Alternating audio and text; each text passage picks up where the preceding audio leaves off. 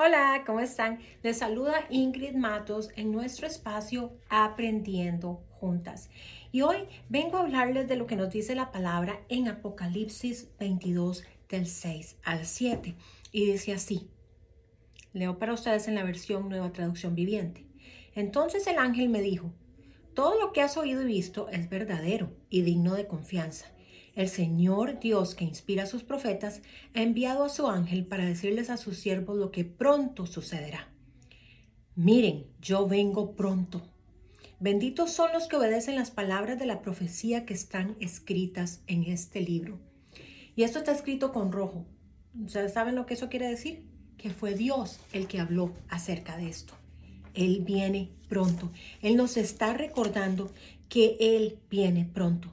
¿Te has dado cuenta que las noticias pueden ser deprimentes? Yo estoy segura de que todas ustedes oyen noticias y se deprimen aún más de lo que está pasando en nuestro mundo, en todos los países, no solo en Estados Unidos, no solo en Costa Rica México, es en todos lados.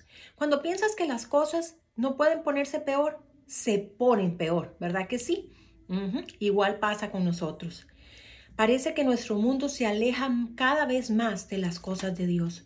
Cuando escuchamos constantemente malas noticias, es fácil para nosotros perder la esperanza, porque nos pasa como le pasó a Pedro, que empieza a poner sus ojos en las circunstancias, ¿verdad? Cuando estaba caminando sobre el agua y empieza a hundirse.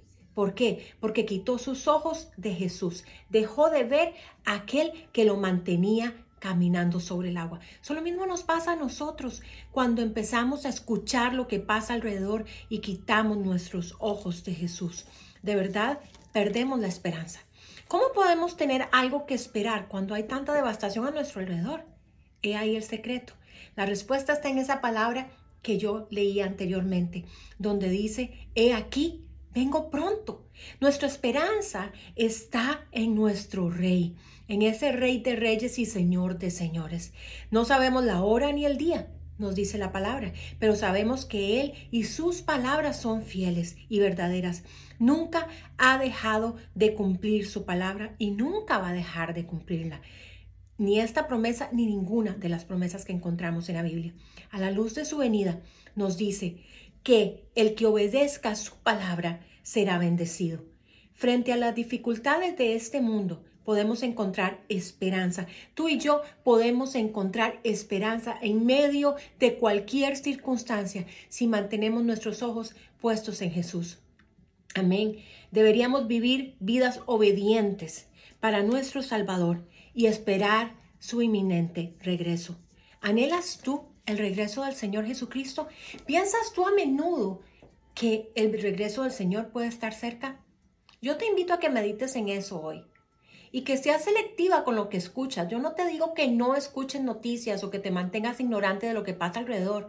Simplemente sé selectiva con que dejas que se eh, quede, que se estacione en tu corazón. Porque lo único que nuestro corazón debe de estar es esa palabra de Dios, que es verdadera, que nos da aliento, que nos da esperanza. Y para poder seguir caminando sobre el agua en medio de la tormenta, necesitamos mantener nuestros ojos en Jesús, el autor y consumador de la fe. Y esperemos con ansias su venida, porque el tiempo está cerca. Dios te bendiga.